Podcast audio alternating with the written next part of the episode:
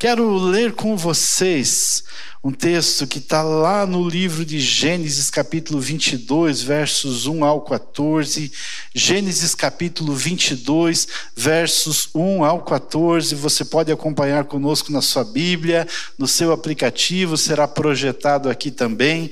E nós vamos fazer a leitura desse texto agora. Gênesis, capítulo 22, versos 1 ao 14. O texto vai dizer o seguinte. Passado algum tempo, Deus pôs a Abraão à prova, dizendo-lhe: Abraão. E ele respondeu: Eis-me aqui. E então disse Deus: Tome o seu filho, o seu único filho, Isaque, a quem você ama, e vá para a região de Moriá. Sacrifique-o ali como holocausto num dos montes que eu lhe indicarei. Na manhã seguinte, Abraão levantou-se, preparou o seu jumento, levou consigo dois dos seus servos e Isaque, seu filho. Depois de cortar a lenha para o holocausto, partiu em direção ao lugar que Deus lhe havia indicado.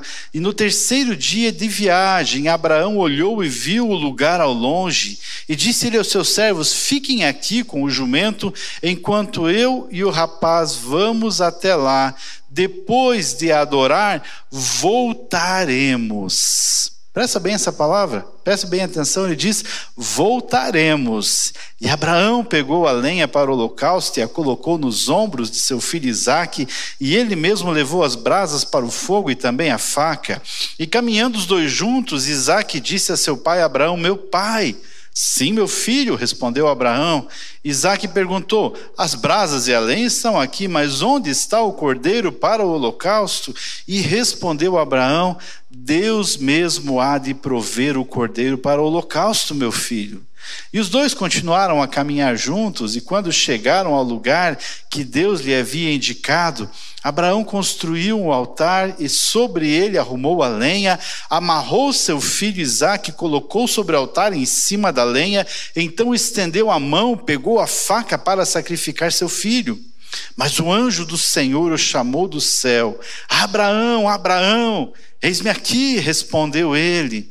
Não toque no rapaz, disse o anjo, não lhe faça nada. Agora sei que você tome, teme a Deus, porque você não me negou o seu filho, o seu único filho. Abraão ergueu os olhos e viu um carneiro preso pelos chifres num arbusto e foi lá pegá-lo e o sacrificou como holocausto em lugar de seu filho. E Abraão deu àquele lugar o nome de O Senhor proverá. Por isso, até hoje se diz: no monte do Senhor se, prover, se proverá. Que Deus fale aos nossos corações através desse texto.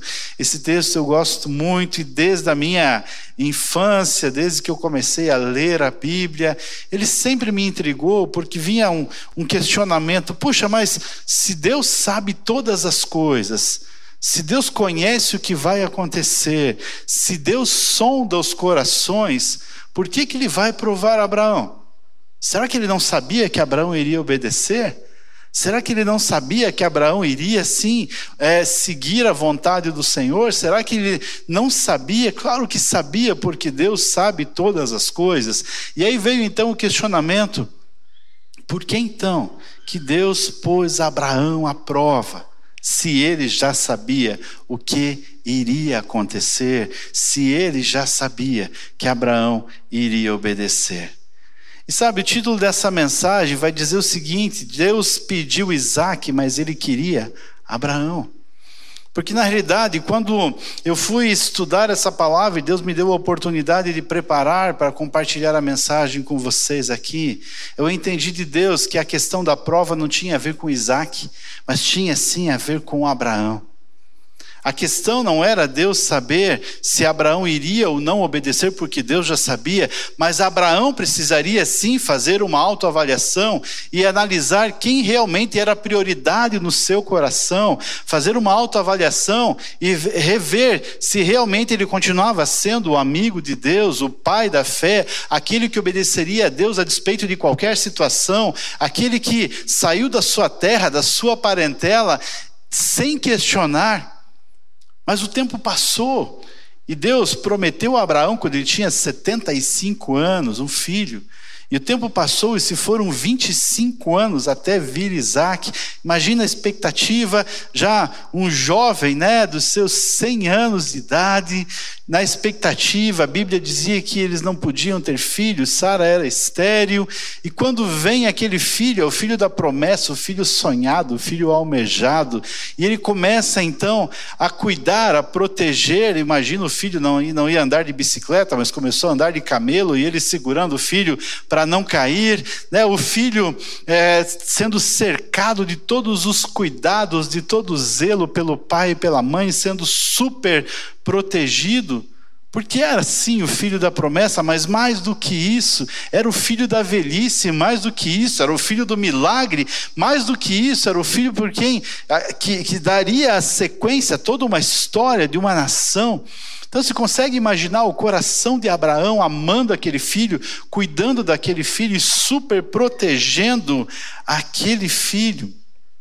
E de repente, é, vem esse, esse desafio de Deus, vem essa ordem de Deus, e aí a gente para para pensar, mas por quê? Sabe, a Bíblia não vai dizer, mas muito provavelmente, né, aquele zelo, aquele cuidado em excesso estava tomando o coração de Abraão. E Deus precisava trazer o coração de Abraão para o lugar. E aí então Deus faz essa prova não para que Deus pudesse saber, mas para que Abraão pudesse entender quem tinha de ser o primeiro no seu coração. A Bíblia vai mostrar isso em outros momentos, né, o quanto Deus leva o homem a fazer uma autoavaliação. Quando a gente vai um pouco mais à frente, a história de Jacó, naquela luta com o anjo, o anjo pergunta: qual o seu nome? E se para para pensar, você acha que, já, que aquele anjo não sabia qual era o nome de Jacó? Claro que ele sabia, mas Jacó significava enganador, aquele que passava a perna, o usurpador. E quando o anjo pergunta, ele leva Jacó a fazer uma autoavaliação de quem ele era e quem ele precisava deixar de ser. Quando a gente vai para o Novo Testamento, Jesus está ali, Bartimeu, diante de Jesus, o cego Bartimeu, clamando: Filho de Davi, tem misericórdia de mim. E Jesus, diante dele, fala assim: O que você quer que eu faça por você?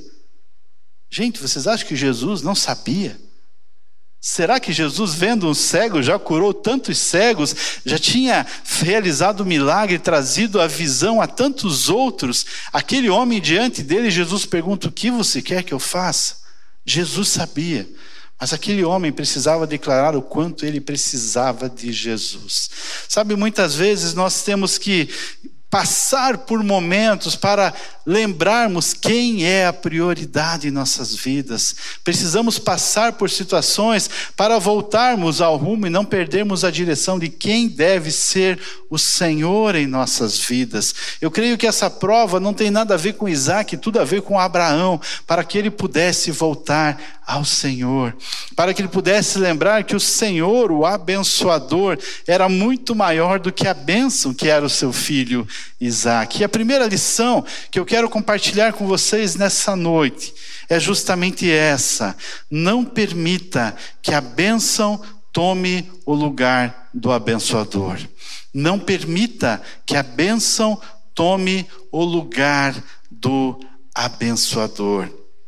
O texto vai dizer ali no verso 2, né, então disse Deus: Tome seu filho, seu único filho Isaque, a quem você ama, e vá para a região de Moriá e sacrifique-o ali como holocausto num dos montes que eu lhe indicarei. Você consegue imaginar né, a situação de Abraão falando: puxa Deus, mas não é esse o filho da promessa? Não é esse aquele que vai perpetuar, vai trazer uma nova história? Mas Deus leva ele a fazer essa avaliação.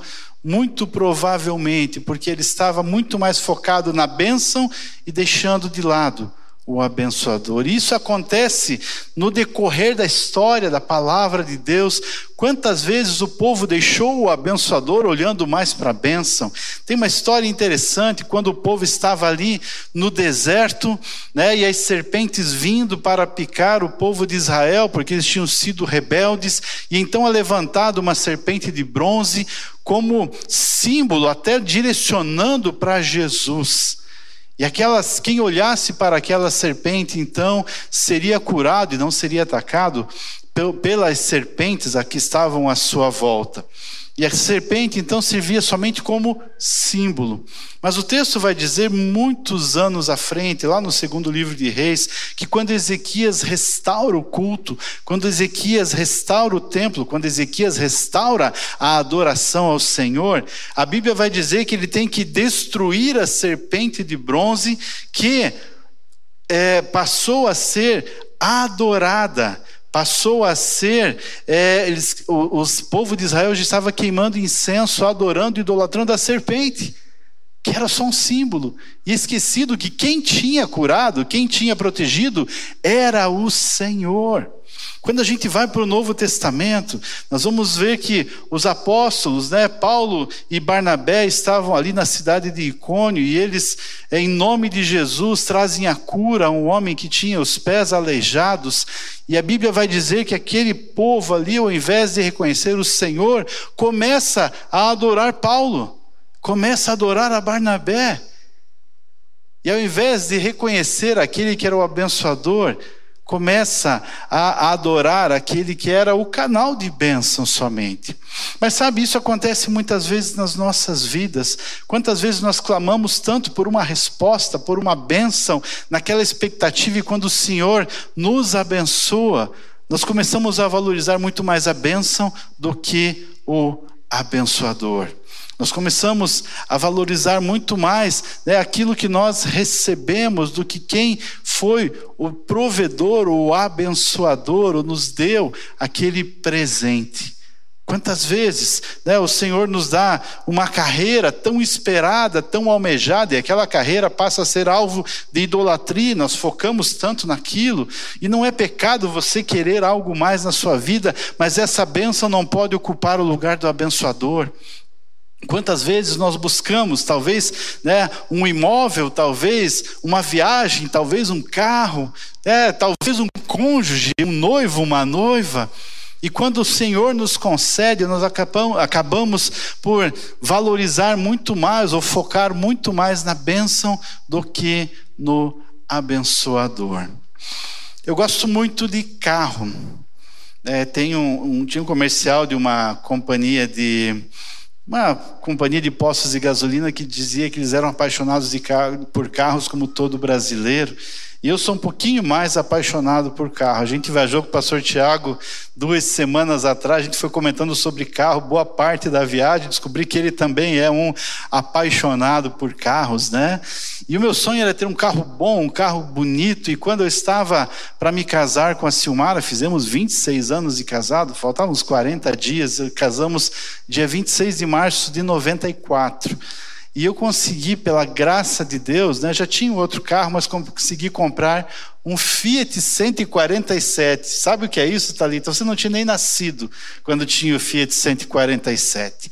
Mas um Fiat 147C, ano 85, placa ACT 2956, rodas Fittipaldi, rebaixado, escape dimensionado, bancos reclináveis com veludo navalhado, contagiros, pensa no carro, né? Eu apaixonado por aquele carro, lavava, passava pretinho no pneu, passava perfume dentro do carro. Casei com a Silmar, ela foi me fazer um agrado e lavar o carro um dia que eu estava ocupado, eu voltei, fiquei brabo com ela, porque ela não sabia lavar o carro. E que absurdo, não? E ela ficou braba comigo porque eu fiquei brabo com ela. Quase tivemos uma crise conjugal por causa do carro. Mas sabe, eu era tão apegado àquele carro, tão apegado, que eu esqueci de quem era o autor da bênção na minha vida. E primeiro mês que eu estava com o carro, vem um abençoado, eu estava com o carro estacionado, e ele bate na porta do carro e afunda a porta. Lá vou eu consertar. Três meses depois, carro consertado, e eu continuando cuidando do meu carro. É, e vem um outro abençoado, um senhor que estava embriagado e bateu no paralama traseiro, e eu tive que consertar de novo. Aí estava eu mais alguns meses e eu estava parado no sinaleiro e vem um outro cidadão e bate no para-choque, dobra o para-choque, faz um estrago. E eu consertando o carro, falando: Deus, por que, que o senhor não cuida do meu carro? Puxa, eu peço tanto, o senhor não, não me ajuda a cuidar do meu carro. E o meu sonho era ter um carro zero, né? E eu trabalhava numa empresa que um ano depois eles facilitaram e eu consegui comprar um Corsa zero quilômetro. Em 95 era o carro que todo mundo sonhava, tinha fila de espera. Eu falei, bom, comprei agora o meu carro zero. Um mês que eu estava com o carro, eu trabalhava no mundo corporativo, visitava médicos, fui visitar os médicos em Rio Negro. E quando eu voltei da clínica, alguém tinha batido na traseira e afundado a traseira do meu carro com um ou dois meses de uso, zero quilômetro. Eu falei, Deus, por que, que o Senhor permite isso na minha vida? E aí fui lá e consertei o carro, levei para a concessionária, restauraram o carro. Uns três meses depois, sou eu visitando médicos e vou estacionar aqui no centro cívico. E de repente, a hora que eu paro, vem um menino com a bicicleta e faltou freio na bicicleta. E ele deu com a bicicleta na frente do carro. Para ele não sair rolando, ele grudou no retrovisor, arrancou o retrovisor do carro. E aí aquele retrovisor passou riscando todo o capô do carro. A bicicleta amassou a porta, fez um estrago. E aí eu fui orar, falei: "Deus, não é possível. Por que que o Senhor permite que isso aconteça com o meu carro?" E sabe a resposta de Deus para a minha vida? A resposta de Deus foi a seguinte: olha, porque você pensa que o carro é teu. Enquanto o carro for teu, você vai querer cuidar. Eu vou deixar você cuidar e você não é capaz de cuidar. Mas quando você entender que o carro não é teu, o carro é meu e é uma bênção que eu dou para você, aí eu vou cuidar dele para você.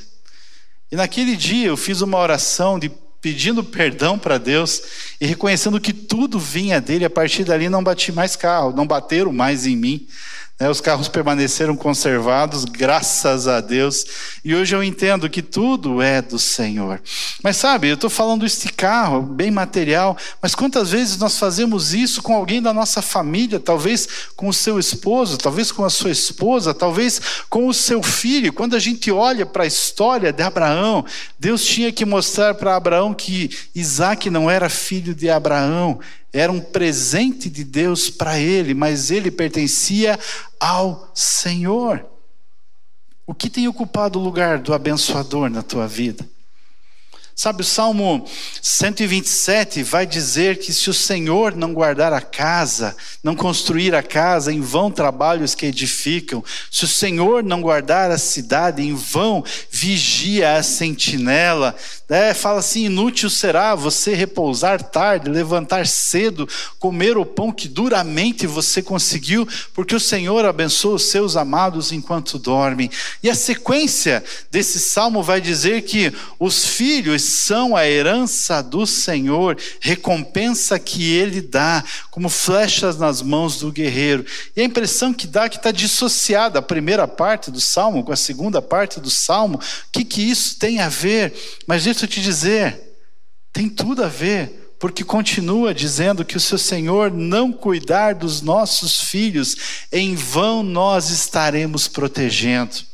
E a Bíblia vai dizer que os filhos são herança do Senhor. A Bíblia vai dizer que os filhos são como flechas né, na mão do valente que ele coloca. Feliz é aquele que os tem na sua aljava, né, naquele suporte para ele guardar as suas flechas. E quando eu estava estudando também esse salmo, me chamou a atenção o seguinte: flecha na aljava perde o seu efeito. O objetivo da flecha não é estar na aljava. O objetivo da flecha é ser lançado. E se eu trouxer os meus filhos e ficar com eles para mim o tempo todo e achar que sou eu que cuido e super proteger, vai perder o objetivo. Porque os filhos precisam ser lançados. O grande desafio para nós é lançarmos no alvo correto. Esse é o grande desafio, e talvez esse fosse o desafio que Abraão estivesse passando, entendendo assim: olha, preciso lançar o meu filho, entender que ele não é meu, mas é um presente do Senhor, para que ele possa dar sequência ao projeto de Deus e não o meu projeto. E quantas vezes nós fazemos isso? Sabe, o filho é herança do Senhor, é como flecha na mão do valente, precisa ser lançado, porém, precisa ser lançado no alvo correto. E a Bíblia vai dizer, o apóstolo Paulo vai dizer, que o nosso alvo é quem? É Cristo. Então, quando nós lançamos os nossos filhos, sabendo que eles terão uma caminhada, uma continuidade nessa vida, nós precisamos lançá-los no alvo correto, que é em direção ao Senhor. Quando nós entendemos isso, nós lembramos que o abençoador é mais importante que a bênção. E nós direcionamos, sim, os nossos filhos presentes do Senhor em direção ao alvo correto, que é Cristo. Dia 23 de outubro, agora, eu casei a minha filha mais velha, graças a Deus. Fala, graças a Deus, a impressão, né, Tiaguinha, que eu estava encalhada. Não, não é isso. Graças a Deus, estava bem, namorando.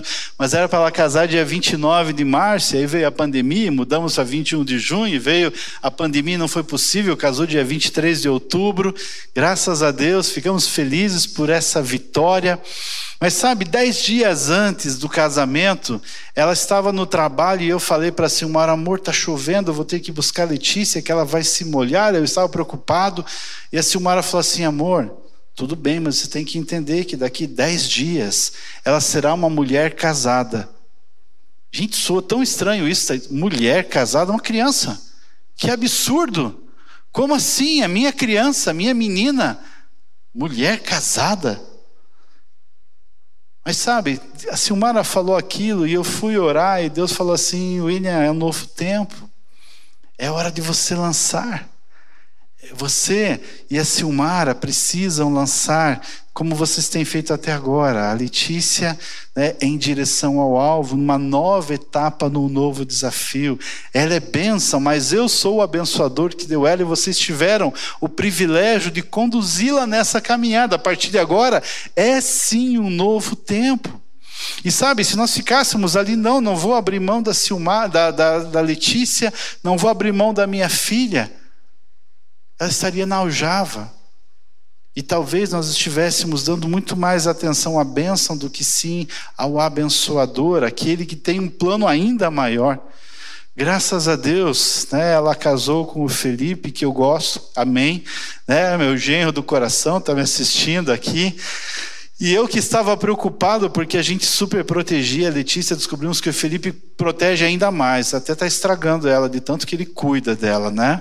Mas graças a Deus ela está numa nova etapa e a gente entendeu que ela é flecha nas mãos do valente. Me senti bem quando eu li esse texto, flecha nas mãos do valente, né? no desafio de encaminharmos em direção ao Senhor. Sabe quantas vezes nós nos apegamos, e estou usando o exemplo aqui da minha filha, a gente ainda tem a Ana Júlia, graças a Deus, está com 10 anos, então eu e a Silmara temos bastante tempo para desfrutarmos dela na nossa aljava ainda.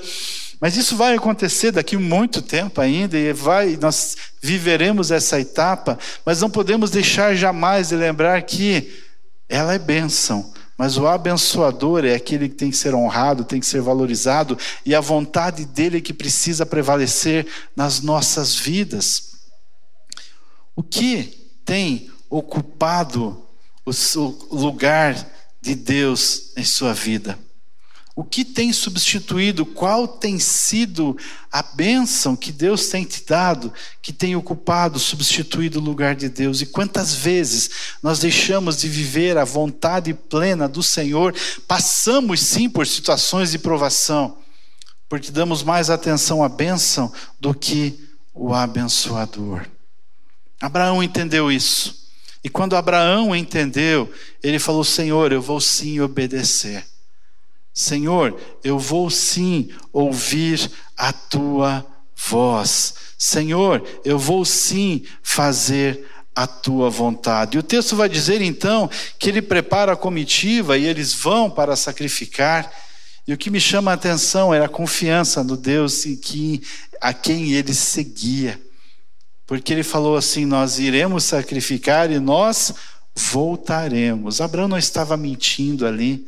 Abraão não estava tentando enganar ninguém. Abraão tinha convicção que Deus iria prover. Abraão ali tinha seu coração voltado para o lugar e entendido que Deus iria prover. E a segunda lição que eu quero compartilhar com você nessa noite é justamente essa: creia na provisão de Deus. A Bíblia diz que Abraão responde né, ao seu filho: Filho, Deus há de prover, Deus proverá. Abraão não sabia exatamente como iria acontecer, mas ele cria sim na provisão de Deus. Abraão não sabia de que maneira iria acontecer, mas ele tinha certeza que iria acontecer porque ele confiava num Deus todo-poderoso, porque ele confiava num Deus que já tinha dado provas do seu amor, ele confiava num Deus que não o desamparava, e a partir daquele momento ali, certamente seu coração já estava no lugar, entendendo que Deus iria sim prover, ele não sabia o que iria acontecer, mas Deus iria fazer.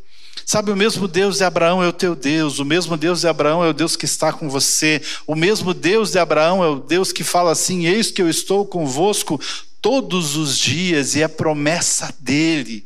Então creia, ele irá prover, ele não irá te desamparar, Ele está com você. Eu não sei como, mas Ele vai fazer. Eu creio que se a gente fosse perguntar para vocês aqui, certamente vocês teriam lembranças de situações inusitadas onde Deus proveu de uma maneira que vocês nem imaginavam. A gente estava aqui segunda-feira no Holy Hour, foi muito gostoso ouvir o testemunho do pastor Marcílio, né, junto com a Tininha. Descobri que ela se chama Ana Cristina. Até então eu sabia que era Tininha. Depois de alguns anos fui descobrir o nome da Tininha. É, e eles comentando do cuidado de Deus, lutas sim, desafios sim, mas no momento certo, na hora certa, de onde eles nem imaginavam, Deus entrava com provisão. Porque esse é o Deus que não nos desampara, esse é o Deus que está conosco em todas as situações, esse é o Deus que nos sustenta, esse é o Deus que promete não nos desamparar.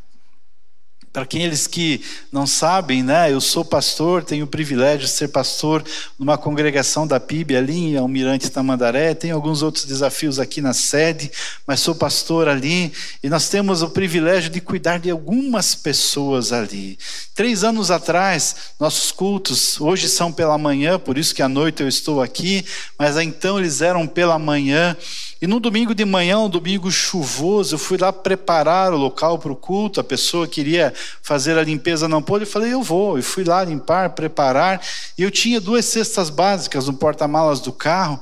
E eu lembrei de uma pessoa que estava precisando. Sabe quando Deus fala assim? Aquela pessoa precisa de um alimento. E eu pensei, bom, quando eu terminar de limpar, eu saio daqui antes do almoço e vou lá e entrego. E a chuva muito forte. E eu terminei de limpar, cansado, todo molhado, entrei no carro, estou voltando para casa. Eu moro aqui perto da PIB, vindo lá de Tamandaré. E quando eu estava voltando, tinha rodado já alguns quilômetros. Deus falou assim: e a sexta? Eu falei, Deus, estou molhado, entrego à noite. E sabe quando você tenta lutar com o Espírito Santo, o Espírito fala assim: volta. Eu falei, Senhor. Eu entrego à noite, olha aqui, eu já fui lá, já, já limpei a, a, o templo, já preparei tudo, eu volto para casa, à noite eu entrego. E eu tentei andar mais um pouco, e o Espírito incomodou, falou: volta. E tá bom, Senhor, e voltei, cheguei lá naquela casa, era um lugar de difícil acesso, uma estrada de chão, parei o carro, chovendo, peguei a cesta básica, pus nas costas, desci né, alguns metros, todo encharcado, e bati na porta com a cesta básica na mão. E a hora que eu bati, aquela pessoa abriu, ela começou a chorar, e eu falei: Olha, Deus mandou trazer para você. E ela falou: Pastor, eu estava orando agora. E eu não sabia como, mas Deus falou que Ele iria providenciar o meu almoço. Nós não tínhamos o que almoçar. Mas Deus me deu paz no coração, dizendo: Eu vou providenciar o seu almoço. Eu cheguei lá às onze e meia da manhã e deu tempo deles fazerem o almoço, à noite estar conosco no culto. E quando eu entrei no carro, eu falei: tá bom, Deus, quando o Senhor mandar, eu vou. Eu não discuto mais, porque se o Senhor quer abençoar, quem somos nós para impedir? Sabe, Deus provê, Deus sustenta, Deus vai entrar com a resposta certa, na hora certa, do jeito certo, que é o jeito de Deus. E assim como Abraão não sabia como, mas ele sabia que iria acontecer, Deus quer fazer isso com você também. Creia na provisão de Deus. Terceira e última lição que eu quero compartilhar, que eu aprendo com você nessa noite, através desse texto, é que assim como Abraão, eu preciso sacrificar o meu Isaac. Assim como Abraão, eu preciso sacrificar o meu Isaac. Você pode dizer, talvez, pastor, mas Abraão não sacrificou Isaac. A Bíblia vai dizer que Deus providenciou o cordeiro e Abraão não sacrificou. Como é que eu tenho que sacrificar assim como Abraão? Mas sabe, a obediência de Abraão começou no seu coração, e ali sim ele obedeceu, e ali sim ele cumpriu a vontade do Senhor, e o sacrificar não foi tirar a vida, mas foi colocar Isaac no lugar certo e Deus no lugar de prioridade, porque esse é o lugar de Deus, ele precisa ser o primeiro no meu e no seu coração. Tem uma música que eu gosto bastante, acho que a Talita vai conhecer, né, que diz assim: se ele não for o primeiro no seu coração, então já não é mais nada não passa de uma ilusão. Mas se ele for o primeiro, seu companheiro, motivo do seu existir, você vai viver, você vai sorrir e você vai vencer. O Senhor precisa ser o primeiro no meu e no seu coração. O Senhor precisa ser prioridade. E quando eu entendo isso, eu sacrifico, eu abro mão daquilo que seria o primeiro na minha vida, talvez aquela bênção que o Senhor me deu e eu coloquei no lugar de Deus para lembrar que o abençoador é mais importante. Quando eu entendo isso, eu coloco o Senhor como prioridade da minha vida, dizendo: Senhor, não abro mão de estar na presença do Senhor. Senhor, não abro mão de colocar o Senhor como primeiro na minha vida. Senhor, se precisar deixar de lado, em segundo ou terceiro plano, as demais coisas, as pessoas, eu vou fazer, porque o Senhor precisa sim ser prioridade na minha vida. Não importa o momento, não importa a circunstância, não importa a situação, nós adoramos ao Senhor por quem Ele é, muito mais do que pelo que Ele pode fazer por nós. Assim como Abraão, eu preciso sim deixar para trás ou deixar de lado aquilo ou aqueles que ocupam o lugar de Deus na minha vida. Mas sabe, a benção maior é que, ao contrário do Velho Testamento, onde sacrifício, né, um animal teria de morrer, ou aqui talvez até nessa, nessa situação, Isaac estava colocado ali nesse momento de sacrifício. Mas a partir do sacrifício real de Jesus, ele morreu e deu a vida por nós. O nosso sacrifício não tem mais a ver com morte, e tem a ver com vida. Morte sim do meu eu, morte sim da minha vontade, muitas vezes egoísta, mas vida em Jesus. O apóstolo Paulo, na carta aos Romanos, capítulo 12, verso 1, diz assim: Portanto, rogo, irmãos, pelas misericórdias de Deus, que se ofereçam em sacrifício vivo, santo e agradável a Deus. Este é o culto racional de vocês.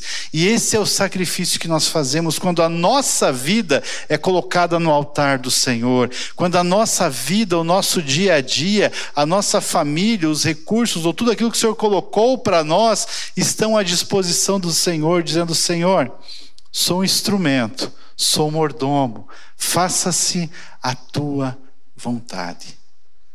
Mas para que eu entenda isso, eu preciso lembrar que o Senhor precisa ser o primeiro na minha vida. Deus não queria Isaac, Deus queria o coração de Abraão. Sabe, talvez você esteja passando por situações na sua vida que você não entenda o que está acontecendo. Talvez você esteja passando por momentos difíceis na sua vida, onde você não saiba o que irá acontecer ou qual será a resposta, ou por que, que Deus está permitindo isso. Mas nessa noite eu quero orar com você. Eu creio que o Espírito Santo deve ter colocado no seu coração, no seu, você que está assistindo conosco também aqui pela, pela internet dizendo né, quais têm sido as bênçãos que têm ocupado o lugar do abençoador, quais têm sido os motivos que têm levado você a se afastar do Senhor, ou talvez até seguir ao Senhor, mas não tendo Ele como prioridade em sua vida. Hoje eu quero dizer em nome de Jesus que é tempo de voltarmos para o Senhor e lembrar que Ele precisa ser o primeiro. A minha oração é que o Espírito Santo tenha falado ao seu coração. E nesse tempo aqui você fez uma avaliação, uma reavaliação de vida, dizendo: Senhor, o que eu preciso colocar no altar do Senhor? Dizendo: Olha, Senhor é teu e não meu. Senhor, isso não pode ocupar o teu lugar, o Senhor tem que ser primeiro. Eu não quero dizer aqui, não estou dizendo para você deixar de amar o seu filho, deixar de amar o seu cônjuge, deixar de valorizar aquilo que o Senhor tem dado.